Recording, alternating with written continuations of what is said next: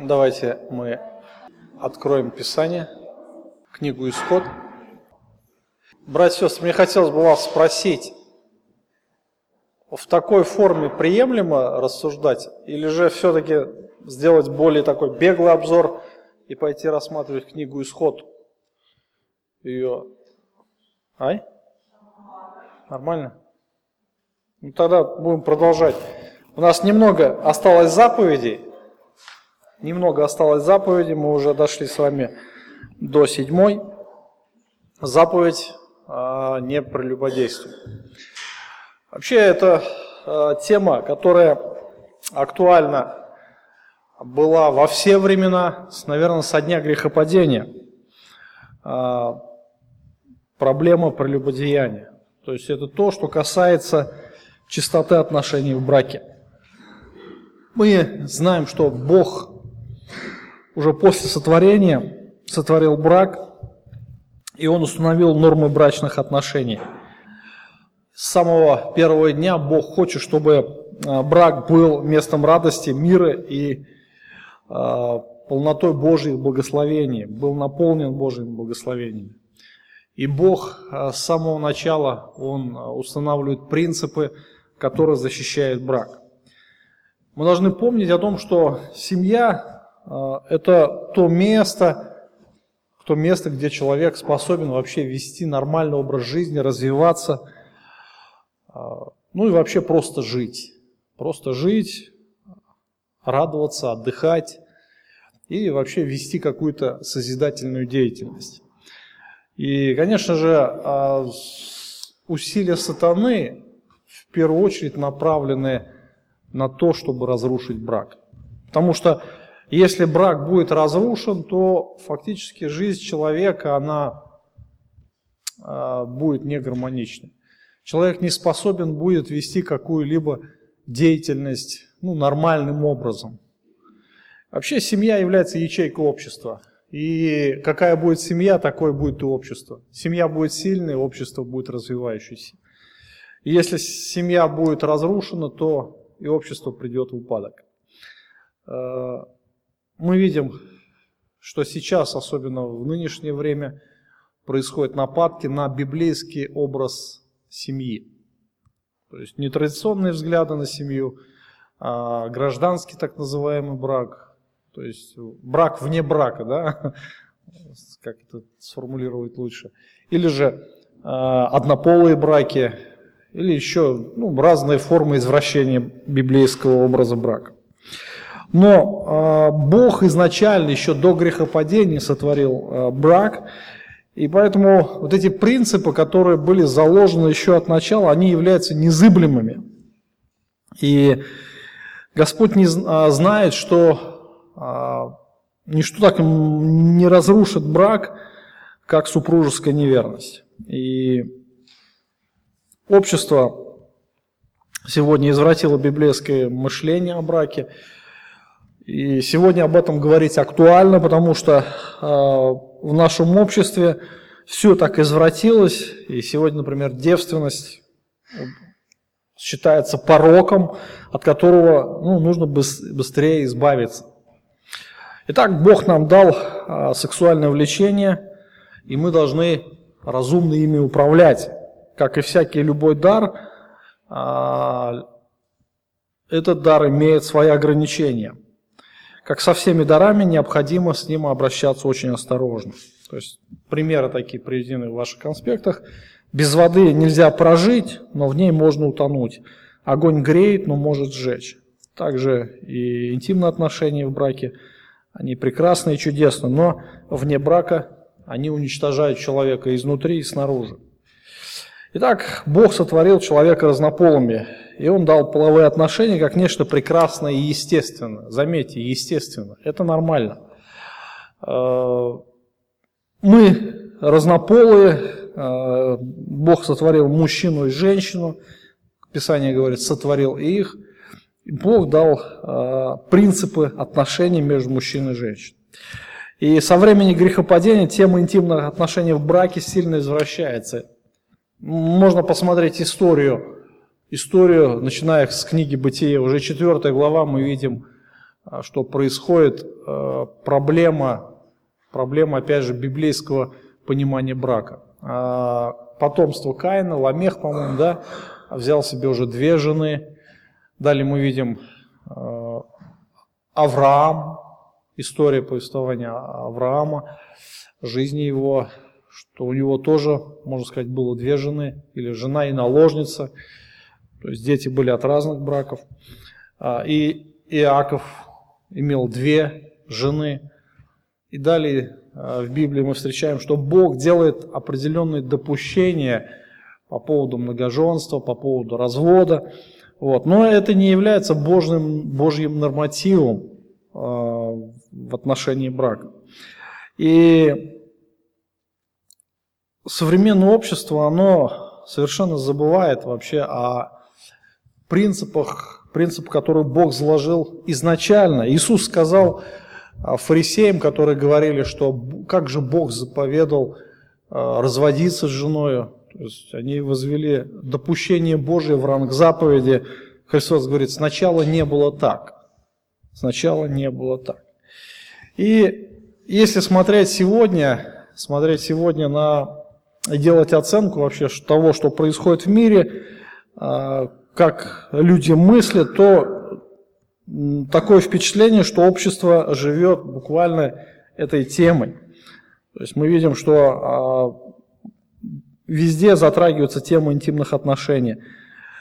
А, мир сегодня помешался на сексуальности, сегодня рекламируют сексуальные духи, платья, туфли и так далее и человеческая сексуальность используют для рекламы бизнеса, чтобы привлечь внимание к своей продукции.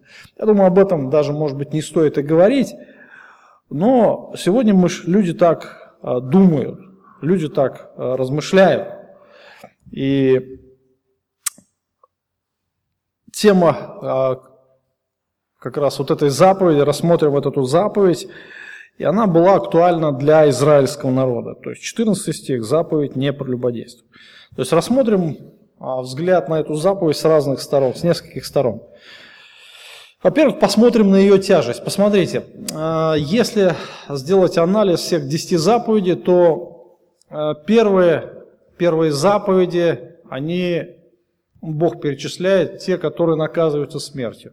То есть по отношению к Богу там, ну, реально мы видим, что каждая заповедь э, наказывается смертью. То есть идолопоклонство, э, несоблюдение субботы. Потом следующая заповедь, почитание отца и матери. Тоже наказывается смертью. Злословящий отца и мать смертью да умрет. Следующая заповедь э, убийство. Не убивай. Тоже жизнь за жизнь, принцип закона.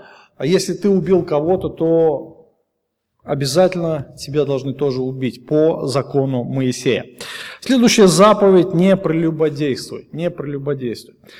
А, Писание рассматривает как раз грех в интимной сфере с двух сторон. Мы знаем, есть два слова, которые характеризуют этот грех. Во-первых, это прелюбодеяние, во-вторых, это блуд. Так, да?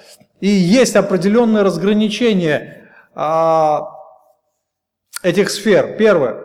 Блуд касается греха в интимной сфере неженатых людей, прелюбодеяния женатых. Да? То есть, э, но если посмотреть на вот эти 10 заповедей, то Бог сознательно сказал, не прелюбодействуй. Он не говорил, не блуди. Конечно, блуд это тоже грех, грех, который Бог осуждает, но по степени тяжести э, грех прелюбодеяния, он выше греха блуда. Почему? Давайте посмотрим немножко э, в Писание, книга Второзакония. Книга Второзакония. В 22 глава, 28 стиха мы читаем следующее. «Если кто-нибудь встретится с девицей необрученную и схватит ее и ляжет с нею, и застанут их, то лежавший с ней должен дать отцу от раковицы 50 секлей серебра. А она пусть будет его женой, потому что он опорочил ее. Всю жизнь свою он не может развестись с ней.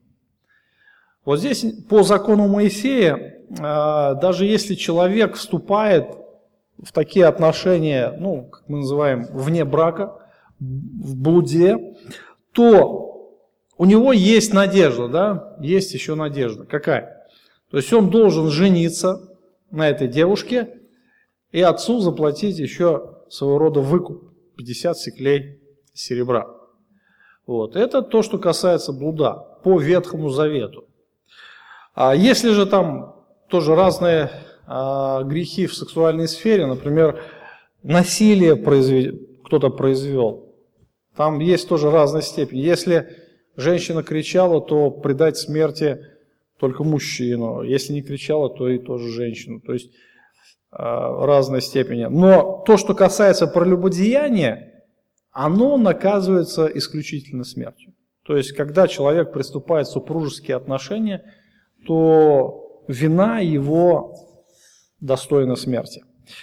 А, книга Второзакония, 22 главе мы читаем, если кто будет, а, если найден будет кто лежащий с женой замужнюю, то должно предать смерти обоих, и мужчину, лежавшую женщину, и женщину так, и так истреби зло от Израиля.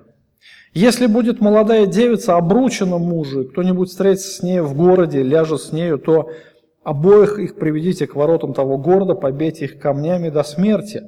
А траковицу за то, что она не кричала в городе, а мужчину за то, что он опорочил жену ближнего своего. И так истреби зло из среды себя. То есть вот здесь, опять же, а, Бог открывает разные сферы. То есть уже когда а, в браке живет человек или еще они не живут в браке, но обручены. В том или ином случае они достойны смерти. И Бог защищает брак со всех сторон. То есть очень серьезно относится а, к этой проблеме. И очень важно понимать, что для Бога нет компромиссов в этом вопросе, ни при каких обстоятельствах. И у человека может, когда мы рассматриваем ну, эту заповедь, может возникнуть неправильный взгляд на грех прелюбодеяния. То есть как это было а, в древнем мире во времена Иисуса Христа у, в израильском народе, как толковали фарисеи, книжники данную заповедь. И Бог рассматривает прелюбодеяние не просто как свершившийся факт, когда женатый мужчина и замужняя женщина легли в постель, но как образ мысли человека. То есть это а, мышление, прежде всего грех затрагивает мышление, и Бог смотрит на сердце. И вожди Израиля как раз а, были одними из тех, кто неправильно понимал эту заповедь. А, они учили, что прелюбодеяние – это физический акт, и ясно, что книжники, фарисеи пытались ограничить применение заповеди, сводя его лишь к самому прелюбодеянию, как к физическому акту – а, если они от этого воздерживались, то считали, что выполнили заповедь, и, очевидно, так они наставляли и учили народ. А, но Иисус не был с ними согласен. То есть, когда Христос говорил, разъяснял а, эту заповедь в законе, то, конечно же, он копнул ее намного глубже. Матфея 5 глава, 28 стих. Я говорю вам, что всякий, кто смотрит на женщину с вожделением, уже прелюбодействовал с нею в сердце своем. То есть вот, вот здесь вот мы видим, что Иисус Христос э, затрагивает сердце человека. То есть он говорит о том, что заповедь, исполнение заповеди, оно намного э, глубже, чем просто внешняя форма. То есть речь идет о не только, наверное, о мужчинах здесь, но и о женщинах. Хотя Христос не зря упоминает здесь мужчин, так как у женщин не так развит похотливый взгляд. В народе есть даже пословица «мужчина любит глазами». И Писание говорит о том, что если ты смотришь на женщину с вожделением, с вожделением, то уже прелюбодействовал с нею в сердце своем. То есть речь идет о всяком человеке, а, который смотрит похотливо на противоположный пол. То есть э, в данном контексте речь не идет только о женатых или замужних, здесь вообще речь идет о любом человеке. И форма слова «смотрит» имеет продолжительные действия. То есть вот это а, взгляд, не просто ты так вот, вот идет, например, женщина а, в таким вызывающим видом, ты посмотрел и убрал взгляд. Не об этом здесь идет речь, а о том, что ты посмотрел и потом опять посмотрел и опять смотришь, да? То есть вот о чем идет речь. И вот это слово, которое употребляется э, с вожделением, буквально его можно перевести э, как цель, чтобы вожделеть. Там стоит глагол, э, инфинитив неопределенной формы. Чтобы вожделеть. Буквально это цель. То есть ты смотришь не просто, чтобы смотришь, но чтобы вожделеть. Да? То есть вот цель то как раз это, об этом говорит а, Иисус Христос. То есть вот а, то, что Бог, как Бог оценивает грех прелюбодеяния. И если посмотреть на каждого человека, то я думаю, что, наверное, не думаю, а это факт, что все, всякий человек виновен а, в этом грехе. Мы можем привести пример Давида, Давида, помните, что началось все тоже с сердца, да? Он вышел ночь, э, вечером, вечером встал с постели своей, вероятно, он ночью там или гулял, или не знаю, чем он занимался, но весь день он проспал, днем встал, вышел на крышу своего дворца, может быть, там был балкон, и увидел купающуюся женщину. Купающуюся, и не просто он ушел, а он стал ее разглядывать. И мы знаем, к чему это привело. Это привело к страшным последствиям в жизни Давида. И, конечно же, э, он потом уже раскаивался за этот грех. То есть прелюбодеяние рождается в греховном сердце. И если дать ход мыслям, то, то последствия будут непредсказуемы. Это приведет, наверное, к прелюбодеянию в физическом смысле. Поэтому Господь, когда говорит о прелюбодеянии, Он говорит не просто о каком-то физическом акте, но Он говорит о мышлении, да? Он говорит о сердце, о том, что э, это рождается в сердце. Даже может быть человек прелюбодействовать, и никто не будет об этом знать. То есть это происходит внутри самого человека. То есть это Божий взгляд на прелюбодеяние. То есть это взгляд, который, э, как оценивает это Бог. Да? Иисус Христос очень подробно растолковал, растолковал э, вот эту заповедь. Не так, как учили книжники, фарисеи, а именно так, как э, оценивает ее Бог. Конечно же, мы можем рассуждать здесь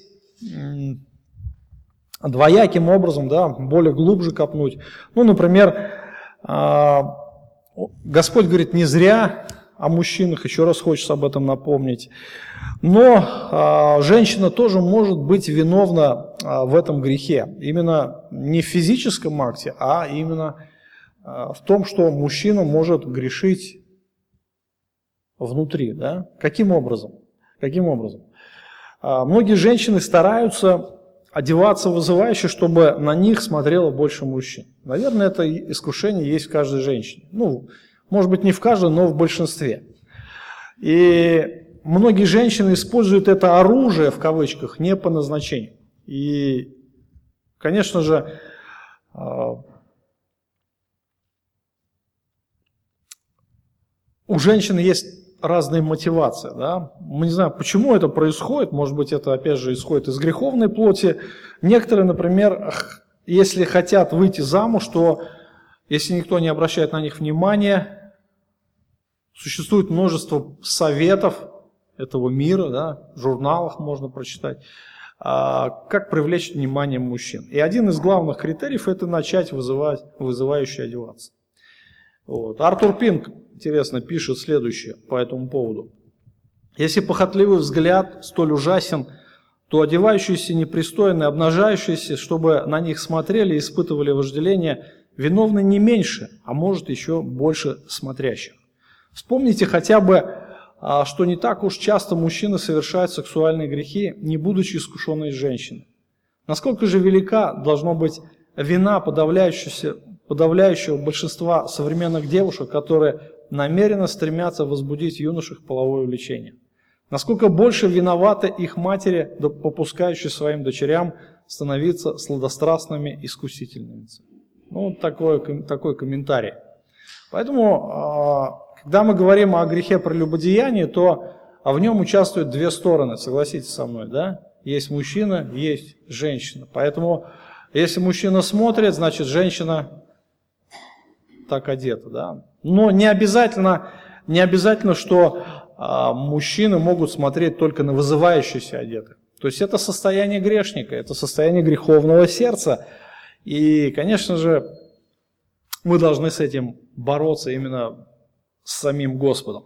И вот здесь вот э, в ваших конспектах есть несколько практических советов, которые помогут, помогут бороться э, с этим грехом. Ну, во-первых, во-первых, необходимо нам понять, братья и сестры, что грех, грех, а, он исходит не просто, да, он раз возник сам собой. Грех, он исходит из нашего сердца. То есть наше сердце является источником вожделения, оно является источником греха. Сам грех прелюбодеяния не возникает сам по себе, вот взял и ниоткуда пришел, да?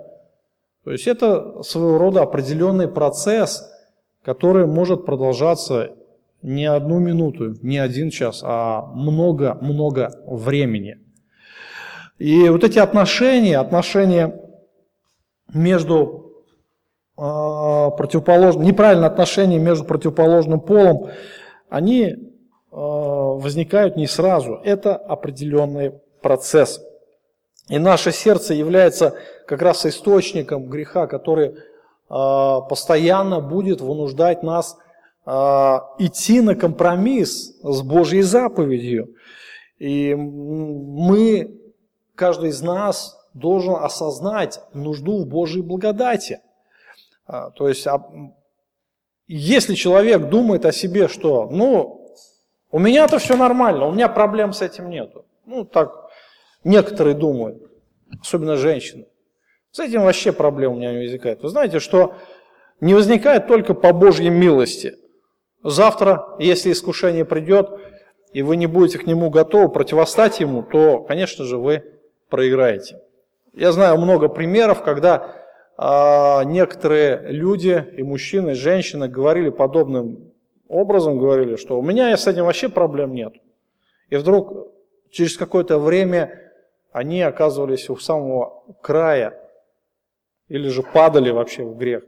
И потом разводили руками и говорили, я не знаю, почему это произошло. Всегда нужно помнить, что сердце, оно наше греховное сердце, оно способно э, выдать э, различные сюрпризы да, подобного рода. И, конечно же, без Божьей благодати нам не обойтись. Если без Бога, то мы проиграем. Это сто процентов. Без Бога мы проиграем. И когда мы понимаем свою беспомощность перед нашим греховным естеством, тогда мы, конечно же, начинаем понимать и осознавать свою зависимость от Иисуса Христа.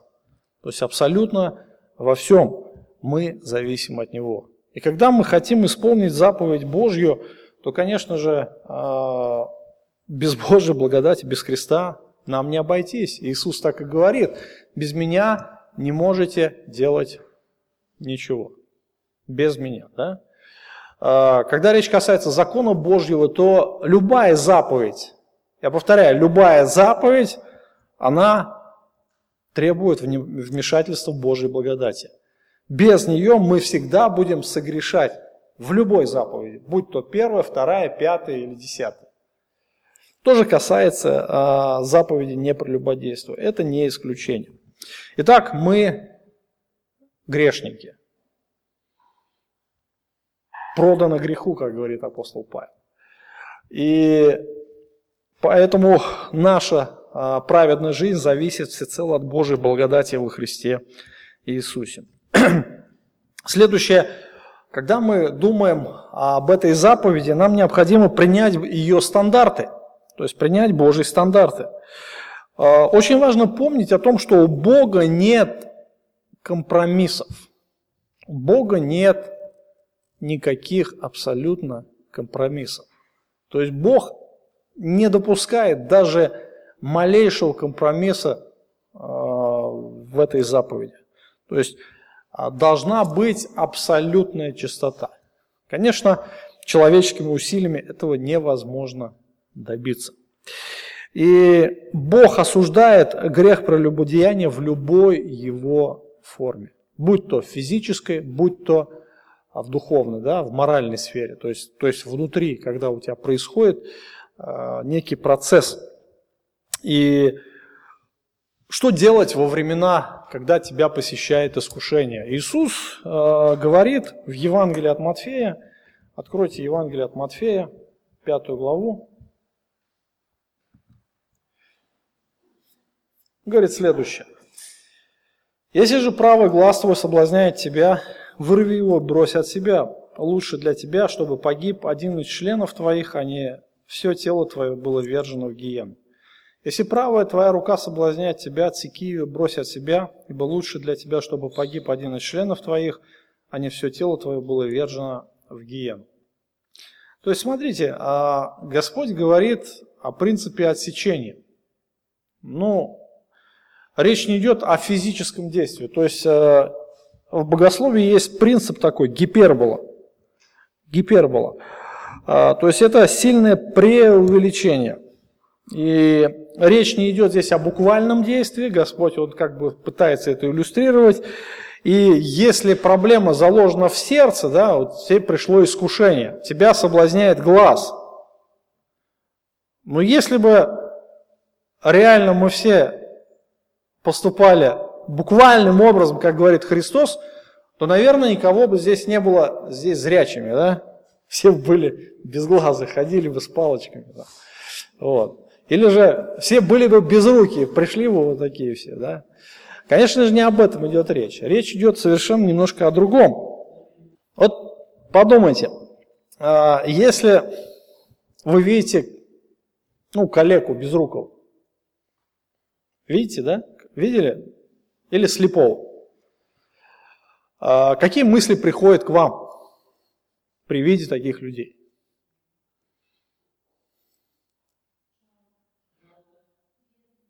Жалость, да, такое внутреннее сострадание какое-то. А вот теперь подумайте, а если с вами бы так?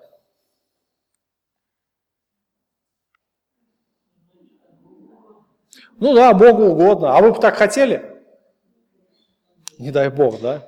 Каждый говорит, ох, бедняга, да, вот бедняга, руки потерял там, или на войне, или так вот несчастного, в результате несчастного случая, или родился таким.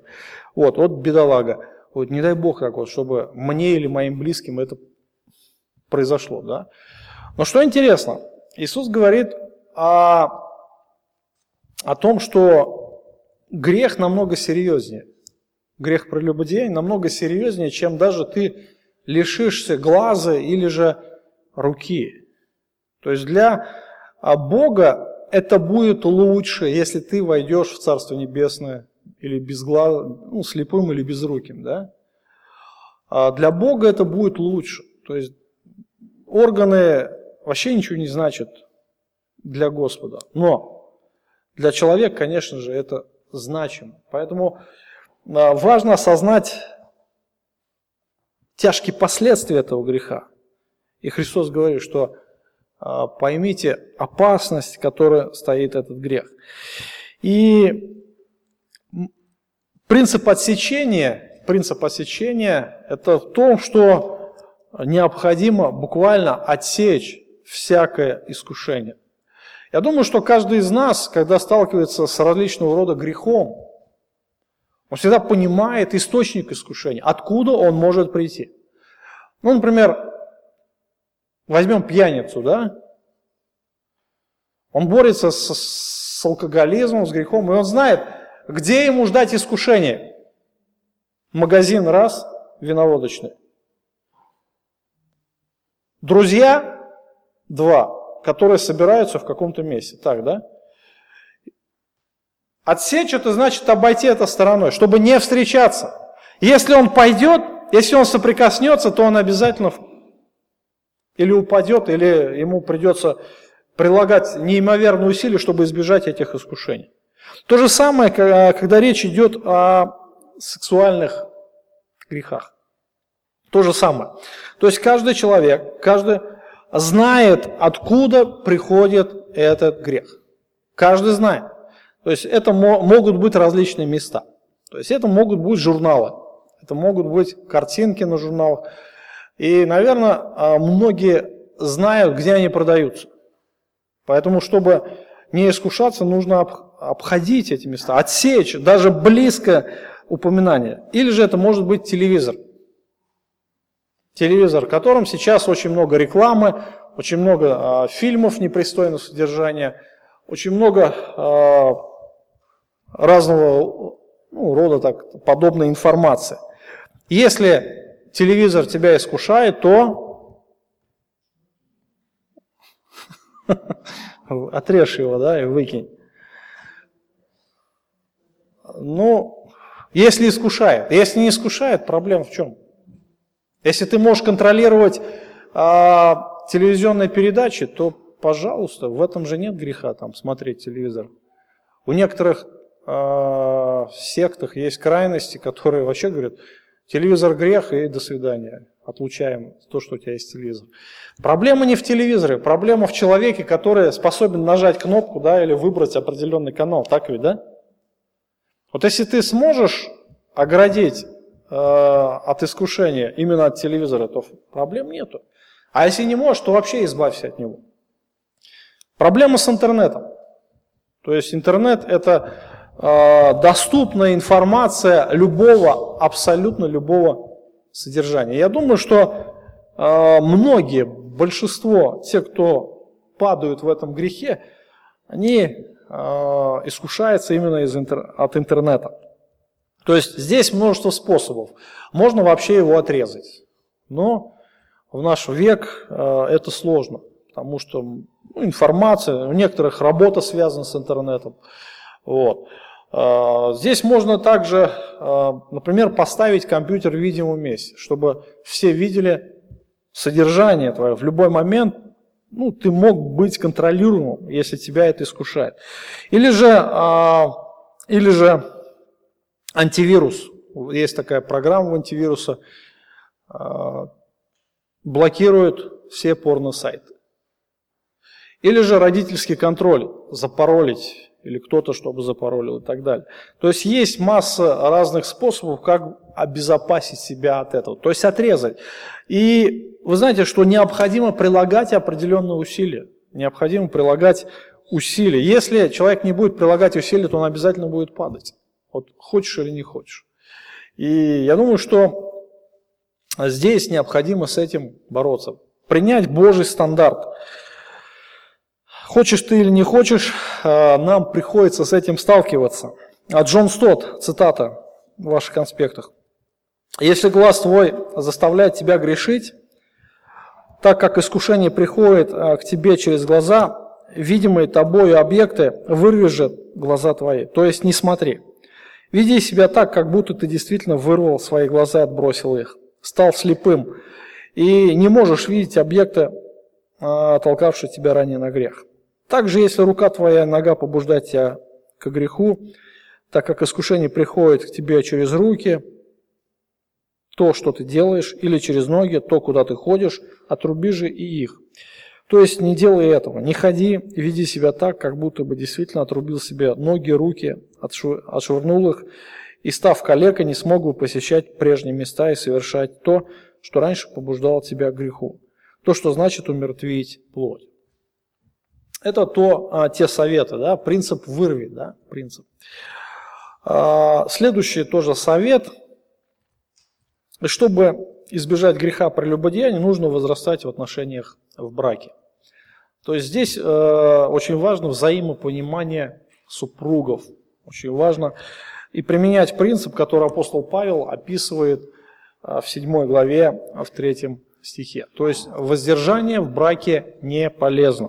Об этом нужно тоже помнить. Но самое главное, братья и сестры, даже если мы будем придерживаться этих принципов, все равно э, возможно падение. Самое главное, как избежать падения.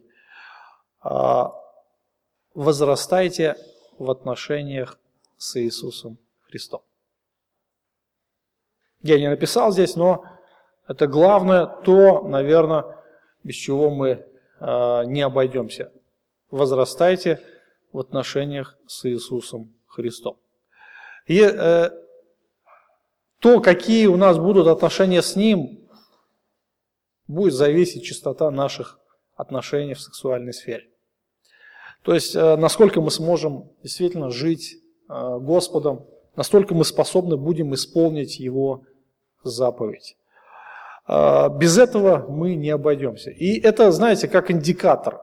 Индикатор. Если у каждого, наверное, человека есть свой грех, да, запинающий грех. Согласитесь со мной? У каждого.